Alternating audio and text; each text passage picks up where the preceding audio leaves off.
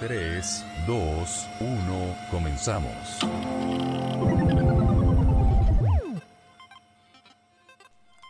Hola amigos, ¿cómo están? Espero se encuentren muy bien. Bienvenidos al podcast semanal de Androides y Manzanas. En donde hablaremos de ciencia y tecnología. En el episodio de hoy hablaremos de las operadoras móviles virtuales. El nuevo celular de Google, el Pixel 4a. Y la recomendación de la semana. Ahora sí, hablemos de los OMBs, las operadoras móviles virtuales, las cuales han comenzado a crecer en los últimos años en México. Pero, ¿qué son realmente? Bueno, pues estas compañías en sí no poseen un permiso del espectro de frecuencia. ¿What? ¿Qué es esto? En otras palabras, los espectros de frecuencia son los canales que utilizan las operadoras para darte señal al smartphone y así poder hacer llamadas o conectarnos a internet. Estas operadoras móviles virtuales utilizan infraestructura de una operadora móvil con red propia, por sus siglas OMR, que son las empresas grandes como Telcel, Movistar, ATT o Red Altan. Las operadoras móviles virtuales compran a granel el permiso para utilizar su red y ellos revenden paquetes que son muy atractivos para los usuarios. Vamos a dar algunos ejemplos de las OMBs en México. Virgin Mobile, Bait, que es de Bodega Horrera, Freedom Pop, que es de Dish, Wix, que por cierto esta empresa es mexicana, Buenocel, Like by Megatel, Mio, Neus Mobile, OE Mobile, Oxocel, sí, Oxo ya tiene telefonía, Six Mobile, Soriana Móvil, Cierto, Unifon, Almatel, Megamóvil, New, Retemex, Basanta, Easy Mobile, NEM, Hair Mobile, Maxaldo, Chedraui Móvil, Flash Mobile, Comparte Phone, Más Tiempo, Cubocel, Simpati, Helpy y Toca Móvil. Estas son algunas de las OMBs que han aparecido en México en los últimos años. Pero, ¿cómo está realmente el mercado telefónico en México? Bueno, pues de acuerdo a la página de internet telesemana.com, Telcel sigue siendo el rey de la telefonía mexicana, acaparando el 62.4% de la telefonía móvil en México, seguido de Movistar con un 20% y en tercer lugar tenemos a ATT con un 15%. Las operadoras móviles virtuales que acabo de mencionar, que son más de 10, se pelean el 1.7% del mercado mexicano de operaciones móviles. Pues sí, tienen muy poca participación en el mercado, pero bueno, vamos a hablar de los pros y los contras de estas operadoras, ¿sale? Entonces, ¿cuáles son los pros? Ofrecen paquetes muy interesantes, como dar internet ilimitado, obviamente con sus respectivas cláusulas y limitaciones. ¿What? Hay paquetes especiales, por ejemplo, hay música ilimitada, hay unos paquetes con video ilimitado en Netflix y YouTube hay otros paquetes que tienen juegos ilimitados, hay otros que tienen navegación ilimitada. Tienen precios muy muy accesibles y competitivos. No tienen plazos forzosos en muchos casos. Y hay algunos que ofrecen por 10 pesos un día de servicio ilimitado. Cuanto a internet, llamadas y mensajes. Cosa que se me hace muy interesante. Pero obvio, no todo es mil sobre hojuelas. Hablemos de los contras de estas operadoras móviles virtuales. Muchas de estas empresas requieren de teléfonos compatibles con las redes que ellos utilizan. Entonces, al entrar a su página, un requisito para poder contratarlo es que revise si tu teléfono es compatible. ¿Cómo hacemos esto? Bueno, pues revisamos el email del teléfono, lo ponemos en la página o podemos buscar manualmente el teléfono y nos dirá si es compatible con la red que ellos manejan. Eh, ya que si el teléfono no es compatible, por más que le pongamos el chip, no vamos a poder disfrutar de todas las ventajas que nos ofrece. Otra desventaja es que hay algunas que por ser tan pequeñas solamente puedes hacer recargas en sus establecimientos. Por ejemplo, este es el caso de Byte de Bodega Horrera, en el cual solo podemos hacer recargas en Walmart y Bodega Horrera y Superama y no se hace como recarga de tiempo aéreo, sino tienes que pedir que te den un pago de servicio y luego seleccionas byte, luego pones el número y tienes que poner la cantidad exacta que quieres recargar.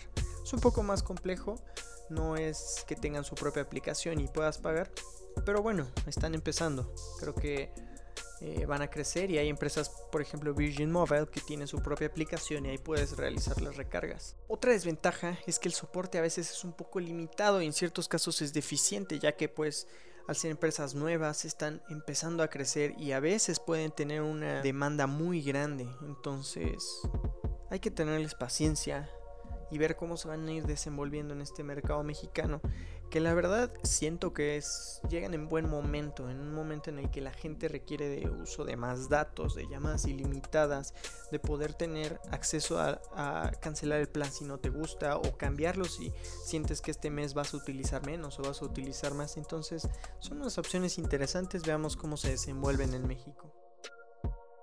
Ahora cambiemos de tema y hablemos del nuevo teléfono de Google, el nuevo Pixel 4a. Este va a ser un teléfono competidor en la gama media, indiscutiblemente. Después de tantos rumores, por fin es anunciado por Google. Pero bueno, ¿por qué tanto hype por este teléfono? Bueno, pues empecemos hablando del precio. Está en el mercado por 349 dólares, aproximadamente unos 7 mil pesos mexicanos.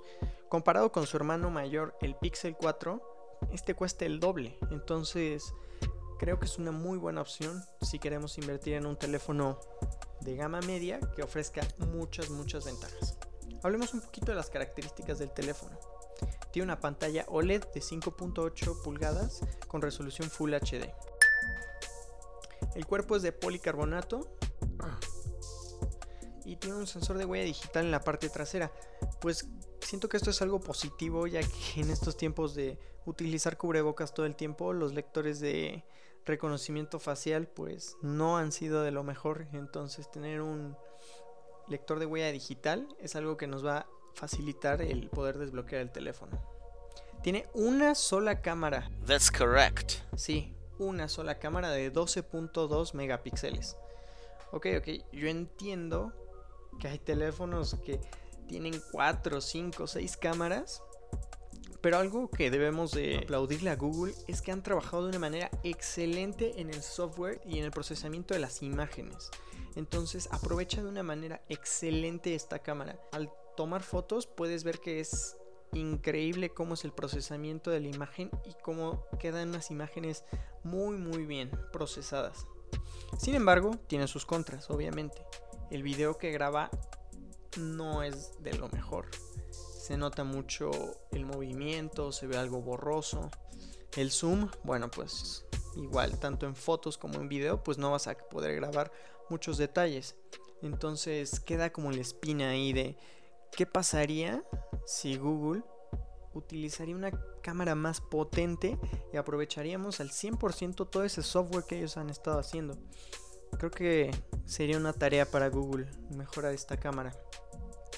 Tiene un procesador Snapdragon 730, que es un procesador muy bueno y puede manejar la mayoría de las tareas que hacemos eh, diariamente en el teléfono sin ningún problema. Esto viene acompañado de 6 GB de RAM y 128 GB de almacenamiento, que se me hace algo pues considerablemente bueno para el, el tamaño de los archivos que estamos manejando últimamente.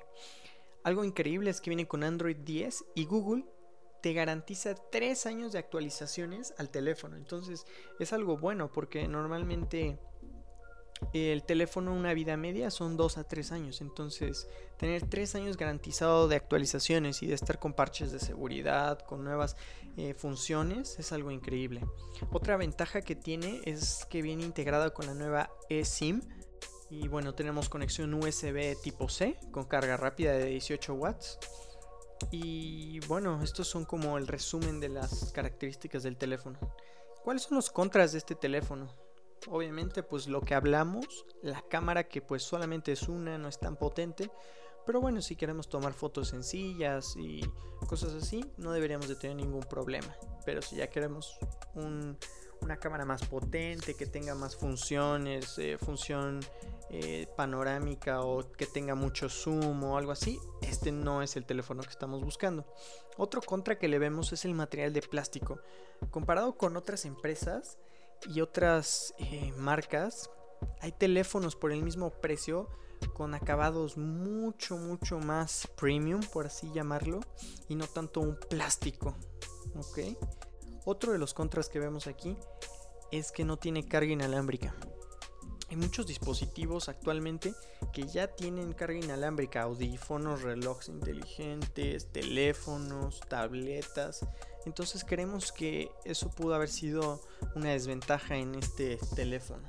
Sin embargo, por el precio de 349 dólares, creemos que es aceptable que no venga con esta tecnología. Pero bueno, ¿cuándo va a salir el móvil a la venta? El primero de octubre va a salir. No hay todavía confirmación de si va a salir en México o cuándo saldría en México. Pero una cosa sí es cierto, este teléfono ya está en preventa en mercado europeo y en Estados Unidos. Entonces veamos qué tal le va contra su claro competidor que es el iPhone XR. Y bueno, pasando al último tema. ¿No estás harto de la mala calidad de tu webcam para hacer reuniones de Zoom? Bueno, pues les voy a contar que es posible utilizar la cámara de tu celular y así poder tener una mejor imagen al tener las videoconferencias. ¿Cómo se hace? Bueno, pues hay varias aplicaciones. Y estas son tanto para Android como para iPhone. Eso es algo muy muy interesante. No está solamente si tienes Android o solamente si tienes iPhone. Son para los dos. ¿Y saben qué es lo mejor? Las aplicaciones son gratuitas. En Android, ¿cómo se llama la aplicación? Bueno, se llama DroidCam y en iOS se llama EpochCam. Ambas son muy fáciles de descargar, muy fáciles de instalar y solamente necesitamos meternos a las páginas de las respectivas aplicaciones en nuestra computadora, bajar el servidor, e iniciarlo, iniciar la aplicación y solito se comunican. No hay ningún, no necesitamos hacer muchas cosas. Es muy fácil y de verdad que tienes unos resultados increíbles. Yo ya lo he probado y de verdad mejora la calidad de la imagen. Pero bueno, ¿qué es lo malo de estas aplicaciones?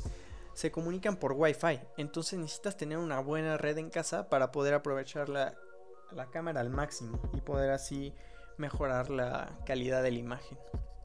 Entonces si no tenemos una buena red, se nos va a estar cortando un poco la cámara o va a bajar la calidad del video y bueno, pues vamos a acabar con lo mismo, ¿no? Con una webcam que no se ve al 100%.